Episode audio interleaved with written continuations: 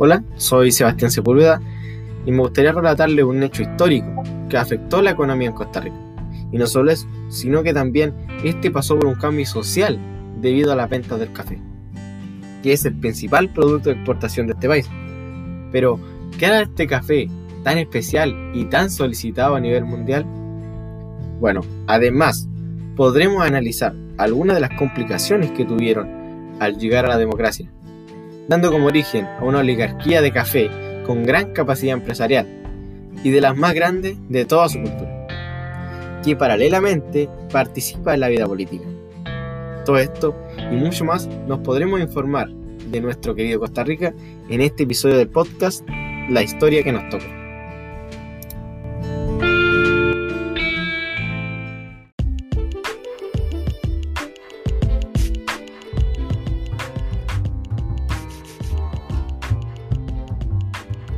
La década de los 80 y 90, la sociedad costarricense conoce una secuencia de cambios o modificaciones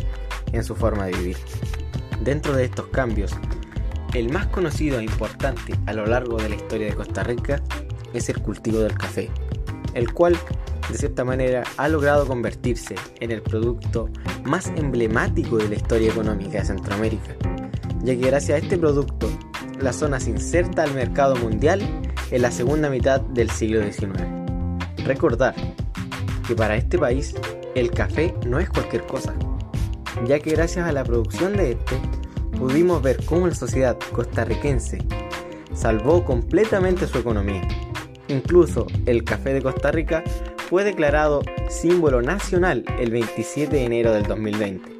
por la importancia de este cultivo en el desarrollo económico, social y cultural de Costa Rica a lo largo de su historia. Partiendo de dicha iniciativa, el trabajo que presentaré se enfocará en cómo la producción de este monocultivo ata y condiciona a la economía costarricense, a los vaivenes del mercado universal.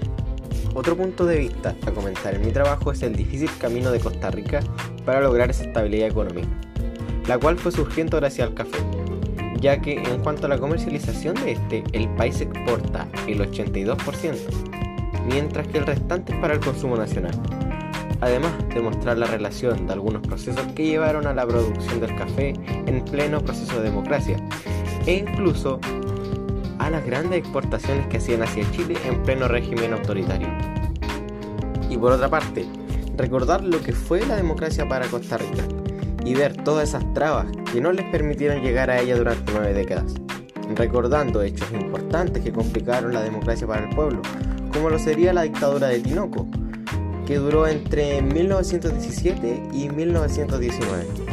y la guerra civil de 1948,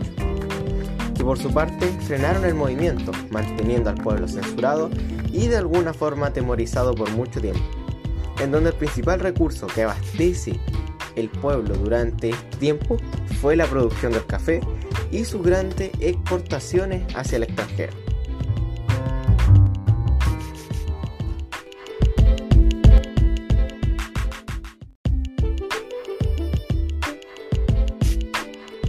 La cultura de Costa Rica, como bien sabemos, se ha basado en la caficultura desde que lograron llegar a su tan esperada democracia logrando obtener esa gran economía y estabilidad como país que posee hoy en día. Para arrancar en este tema, me gustaría hablarles sobre la democracia en este país y cómo fue el duro proceso para llegar a ella. Primero que todo, hay que saber qué había antes de la democracia. Antes de esto había un régimen autoritario, el cual se instaló durante 1821 y duró cerca de 90 años en pasar a un régimen democrático como bien lo dice el artículo de la larga transición. Sin duda, un país el cual ha pasado por mucho, sobre todo por discriminación y abuso de poder, el cual fue impulsado por el régimen autoritario de 1821, liderado por el ejército, en donde por parte de los militares vimos racismo además de una fuerte discriminación social. Por lo que vemos, existió mucho dolor y trabas para lograr la democracia, la cual llegó finalmente en 1975, gracias a instituciones mayoritarias que apoyaron el crecimiento de esto. Para demostrar esto, me gustaría nombrar una cita en donde nos enseña dos procesos, los cuales fueron de los más que generaron problemas y trabas a lo largo del camino hacia la democracia. Abro comillas.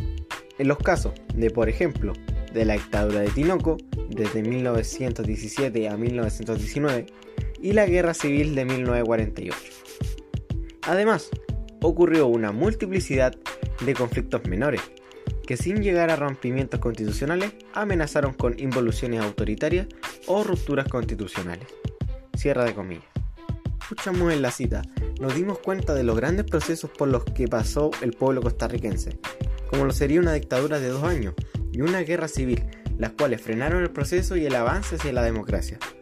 a lo que generaron conflictos menores que no llegaron más que solo amenazas de un pueblo aburrido de no ser escuchado y de no ser partícipe de su gobierno, siendo discriminado socialmente y reprimido por el mal uso de poder. Como bien expresa el sitio web de la Universidad UNED Cátedra Historia, fue una época oscura para una nación con tan pocos habitantes, por muchas protestas y amenazas en donde las cosas no cambiaron. Y eso es cierto, se mantuvo ese régimen autoritario en donde se veía el trato dependiendo de tu clase social económica, primordialmente. Por otro lado, después del último tercio del siglo XIX y 1919,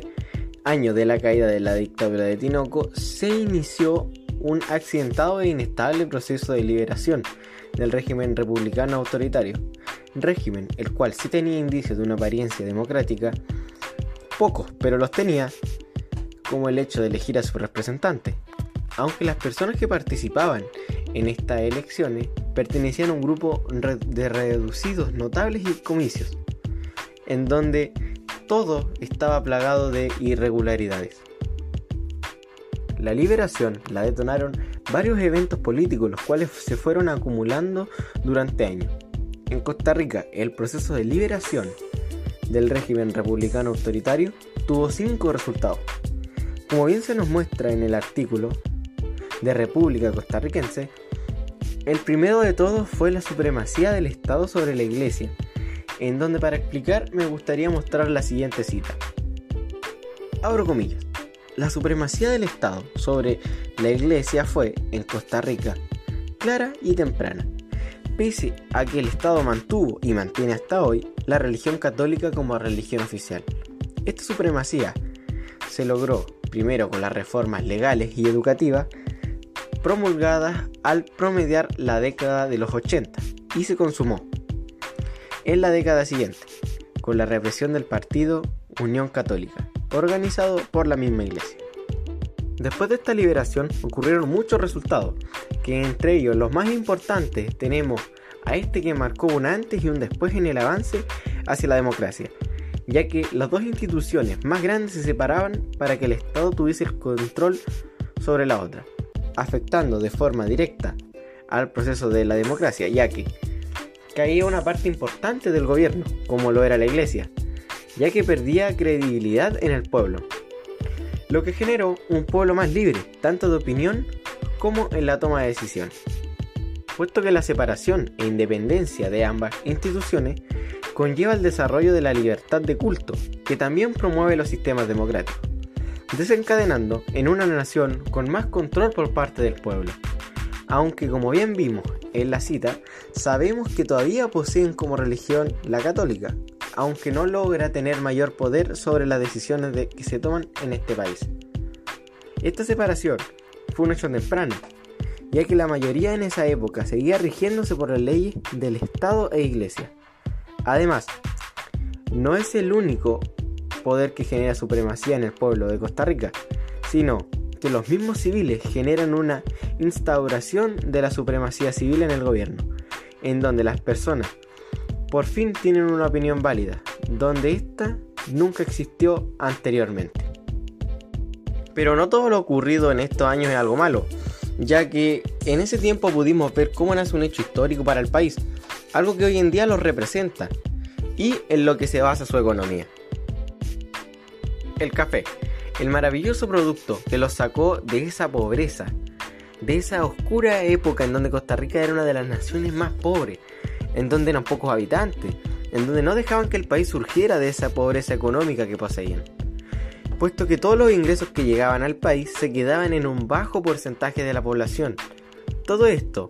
cambia a partir de 1821, en donde el país estaba pasando por una independencia de la potencia española,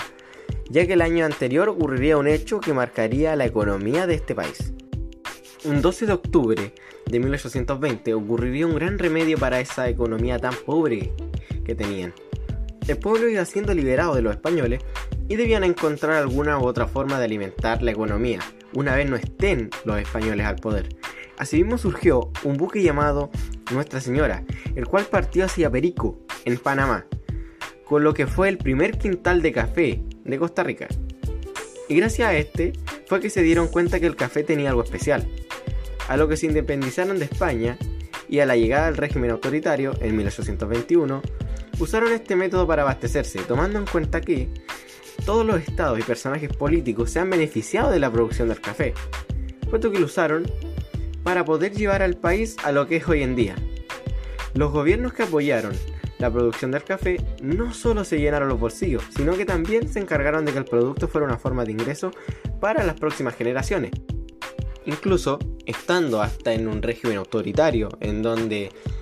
eran gobernados y reprimidos, se vieron grandes exportaciones a países de América del Sur, lo cual me gustaría representarlo en la siguiente cita. Abro comillas. En 1832 se hace la primera exportación a Chile, sitio en el que se solía comprar los comercios europeos, donde el señor George Stiebel, un conocido comerciante alemán que residía en Costa Rica, lo revende en Londres con el nombre de Café Chileno de Valparaíso. Cierre comillas. En la cita nos damos cuenta del por qué este hecho marcó un antes y un después en la economía costarricense, ya que al ver tan buenos resultados que dejó el café para este país, al año siguiente al independizarse de España, el régimen autoritario que se instaló decidió impulsar la producción y así abastecerse para gobernar, lo que trajo una mejor economía y mucho más fuerte. Y digo un antes y un después que es literal, ya que el café al ser exportado a Chile llegó a manos extranjeras, igualmente en donde se hizo conocido, aunque no todavía con el nombre de Café de Costa Rica, pero igualmente fue un éxito información la cual llegó a manos de la política en Costa Rica, en donde tomaron como idea basar parte de su economía en la producción de este producto, para así lograr mantener el régimen autoritario. Hablando de un punto más actual, es cierto que poseen demasiado desempleo por el mal manejo que ha realizado su gobierno, pero aún así, el Estado sigue realizando sus exportaciones de café y siendo patrocinado por el mismo. Hoy goza de una economía en término medio. Si bien es cierto que el café ayuda que no decaiga, y por eso mismo es un hecho que el gobierno y la política desde siempre han apoyado su producción, aún así se ve el descontento por el gran desempleo en el país y la situación económica que va de mal en peor, ya que las fuentes de trabajo en ese país están cerrando. Pensando que hace algunos años atrás, antes de la pandemia, era un país que estaba en el podio, camino a ser uno de los países que poseían una de las economías más fuertes junto al país de Chile. Se puede decir que gracias al café, a los políticos y gobiernos, la economía de este país no ha logrado decaer en un 100%. Se espera abrir más fábricas y volver a ser ese país tan rico económicamente en este 2021 y de alguna forma lograr frenar el desempleo.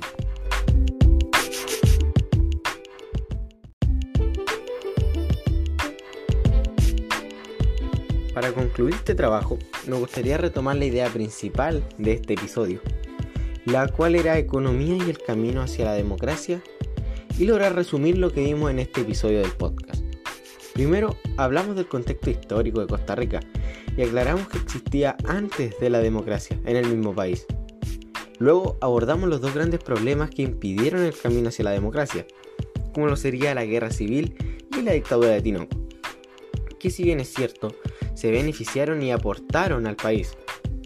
como lo sería el apoyo a la economía mediante la producción del café, la cual fue impulsada por estos dos tipos de gobierno. Pero por otra parte, también destruyeron y separaron un país, en donde se estaban dando inicios de democracia, como lo sería el ser partícipe de las decisiones que tenían como país. Por otro lado, Tomando en cuenta el último punto que llevamos a cabo en el episodio, pudimos ver parte de la relación que tenía el Estado con la economía en base al café y cómo está su situación actual como país, en donde nos encontramos con una problemática a resolver, el desempleo, que afectó durante su economía este último año y que sigue sin dar una solución concreta. Se espera que este año se pueda lograr frenar ese problema mediante nuevas fábricas que se están implementando de café. Sin nada más que agregar, me gustaría despedir este episodio, pero sin antes invitar a seguir escuchando nuestro podcast, la historia que nos tocó.